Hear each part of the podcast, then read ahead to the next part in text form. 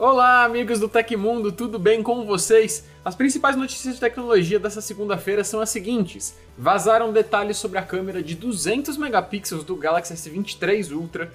O modelo mais avançado das CPUs de 13ª geração da Intel deve ter um desempenho recorde. A empresa mãe da Google foi à falência na Rússia e o iOS 16 está oficialmente entre nós. Deixa já o like pra gente começar bem a semana, manda um bora bio nos comentários aí e vamos para as notícias.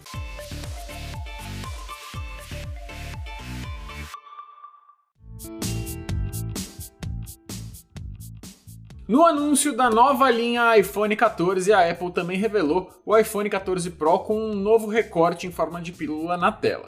Essa área foi acompanhada por uma função de software chamada de Dynamic Island, que carrega funções extras, como a exibição de informações que podem virar um pop-up na região da câmera frontal pois essa nova função acaba de ser copiada também para os usuários do Android. Desenvolvido pela equipe do Mi Team Developers, o recurso foi disponibilizado para smartphones Xiaomi, mas certamente ainda pode chegar em outros modelos de marcas diferentes, depende só de alguém querer fazer. A distribuição não é oficial por parte da fabricante, mas demonstra mais uma vez a facilidade do Android em introduzir novas ferramentas. Em um vídeo de demonstração, é possível ver a ferramenta funcionando com um widget de música. No caso do smartphone Android em questão, ela está localizada logo ao lado da câmera de selfies, que fica em um furo no canto superior esquerdo da tela.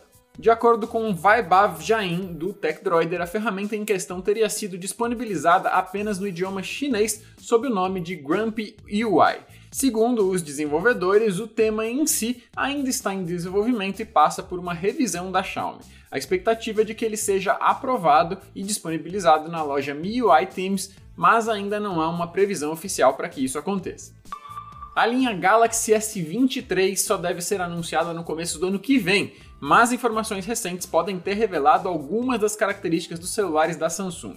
De acordo com o leaker Ice Universe, o S23 contará com uma nova câmera de 200 megapixels, os supostos detalhes da tela e dimensões de todos os modelos também foram divulgados. De acordo com o vazamento, o Galaxy S23 Ultra deve contar com uma nova câmera ISOCELL com 200 megapixels de resolução. O informante aponta que ele terá pixels com 0,6 micrômetros de tamanho e um sensor de 1 por 1,3 polegadas. A abertura da lente dessa câmera seria de 1.7. As especificações seriam diferentes dos sensores ISOCELL HP1 e HP3, ambos já disponíveis no mercado.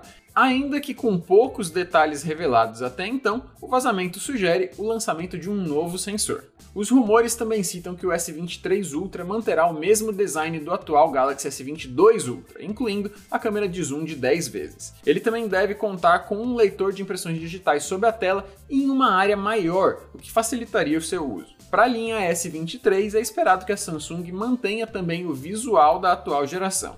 As telas também devem manter os mesmos tamanhos, enquanto as dimensões podem variar pouca coisa entre eles, tá? Nesse caso, os supostos S23, S23 Plus e S23 Ultra devem continuar respectivamente com telas de 6,1, 6,6 e 6,8 polegadas. Ainda não há detalhes, porém, sobre a tecnologia de display que será adotada nos futuros modelos. Um detalhe praticamente já confirmado sobre a próxima geração é que a Samsung deverá utilizar somente chipsets da Qualcomm. E já que estamos falando sobre celulares com câmeras de 200 megapixels, o nosso queridíssimo Well foi lá na Argentina conferir o Motorola Edge 30 Ultra, que é o primeiro celular lançado oficialmente aqui no Brasil com uma câmera de 200 megapixels. O vídeo dele mostrando esse aparelho e as outras novidades da marca saiu hoje aqui no canal, então dá uma olhadinha no link na descrição para conferir. A Intel anunciou que pelo menos uma das suas novas CPUs de 13ª geração será capaz de operar a 6 GHz por padrão.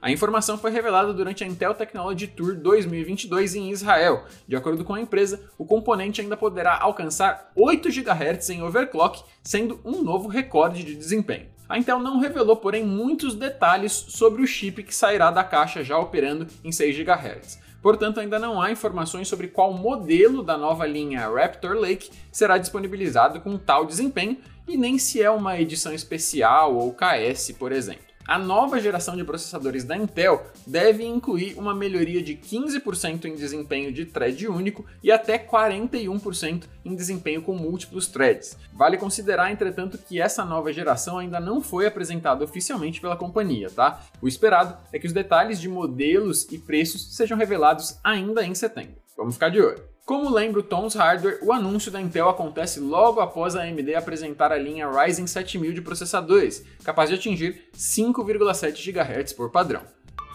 Segundo informações da agência Reuters, um tribunal de Moscou aceitou o pedido de falência realizado pela unidade da Alphabet no país. A controladora do Google realizou o pedido de falência há alguns meses, pouco após o início da guerra da Rússia contra a Ucrânia. O problema começou depois que as autoridades do país confiscaram as contas bancárias dos escritórios da Alphabet, impossibilitando a empresa de realizar pagamentos a funcionários e fornecedores na região. Assim, em maio de 2022, a companhia decidiu registrar o pedido de falência na Rússia. Segundo um empresário dono de um canal de TV russo, as autoridades do país já haviam apreendido mais de 15 milhões de dólares da Google por conta de um problema de acesso no YouTube. De acordo com a Reuters, outras duas apreensões foram realizadas em março, mas não foram especificados os valores. A Alphabet declarou que diversos funcionários foram retirados da Rússia após o início da guerra, mas alguns colaboradores optaram por continuar no país. Serviços como Gmail, Google Maps, Android e Play Store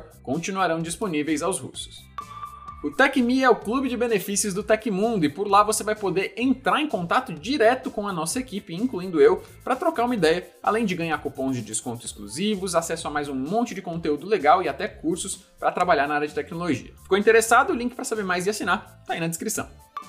De acordo com Mark Gurman, jornalista da Bloomberg e conhecido insider da Apple, a maçã estaria testando ativamente um serviço de assinaturas que permitiria aos seus clientes adquirir não só iPhones, mas outros itens da marca por um valor mensal sem ter que pagar qualquer outra quantia para comprar os dispositivos propriamente ditos. No seu boletim informativo Power On, o jornalista garante que o serviço está sendo avaliado e deverá ser lançado ainda no final deste ano ou no máximo no próximo. Como seria uma forma totalmente nova de comprar um iPhone, a empresa pode ter optado por não anunciar no evento do dia 7 agora. No entanto, é bem possível que o novo plano de assinaturas da Apple possa fazer a sua estreia no próximo evento de lançamentos de iPad e Macs, que é esperado para outubro. Especuladas há vários anos, as assinaturas All-in-One são consideradas uma solução prática, não apenas para os consumidores, mas também para os vendedores pois tornariam ali as festejadas vendas de iPhones não mais eventuais, mas sim constantes. Atualmente, os usuários que não estão prontos para desembolsar um valor de um flagship da Apple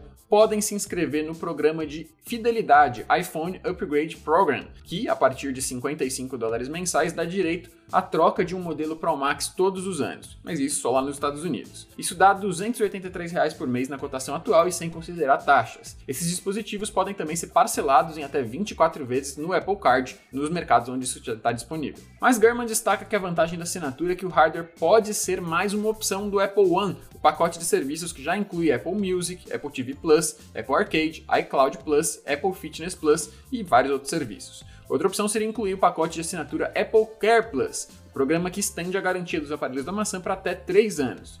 Por enquanto, não temos qualquer informação sobre os planos da Apple de trazer esse serviço de assinaturas para o Brasil.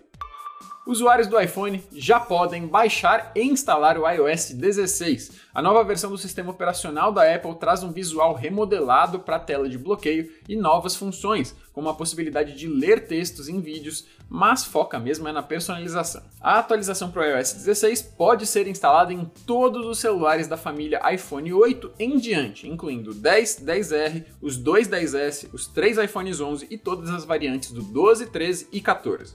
Na linha iPhone SE, somente os modelos de segunda e terceira geração são compatíveis. Agora que já está disponível, o iOS 16 deverá aparecer como recomendado em notificações do próprio sistema. No entanto, caso isso não aconteça, basta fazer o seguinte caminho: inicie o aplicativo Ajustes do iPhone, selecione a opção Geral, toque em Atualização de software e aguarde o sistema buscar pelo update. Depois, nessa mesma tela, toque em Instalar agora e aguarde o processo finalizar. O iOS 16 tem várias novidades. Uma grande mudança fica para a tela de bloqueio, que agora permite mais personalização com diferentes fontes, fotografias, widgets e notificações mais inteligentes.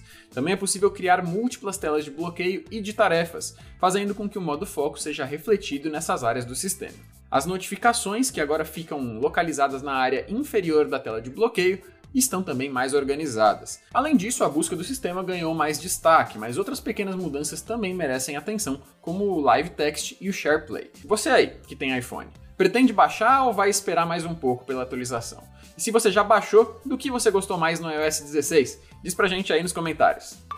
O Pix Internacional está mais próximo do que se imaginava, viu? Segundo o jornal O Globo, as transferências instantâneas de dinheiro entre países com moedas diferentes já estão em fase de testes. Chamada Nexus, a iniciativa permitirá fazer transações bancárias em menos de um minuto para qualquer país que já tenha o sistema instantâneo de pagamentos implantado pelo Banco Central, como é o caso do Pix no Brasil. A colaboração deverá incluir mais de 60 países e atualmente estão sendo feitos testes entre os sistemas financeiros da Malásia, de Singapura e da zona do euro pelo Banco da Itália. Por enquanto, o Banco Central Brasileiro está como observador do projeto. O projeto Nexus está em desenvolvimento pelo Bank of International Settlements, uma organização internacional responsável pela supervisão e cooperação entre os bancos centrais. O sistema deve se basear em dois pontos: a criação de um software que conectará os sistemas de pagamentos instantâneos de todo mundo em um só lugar, possibilitando ali a troca de informações, e o chamado Nexus Scheme, que deve estabelecer regras básicas para comunicação entre os países. Até o momento não temos detalhes sobre quando e nem se o sistema será lançado oficialmente,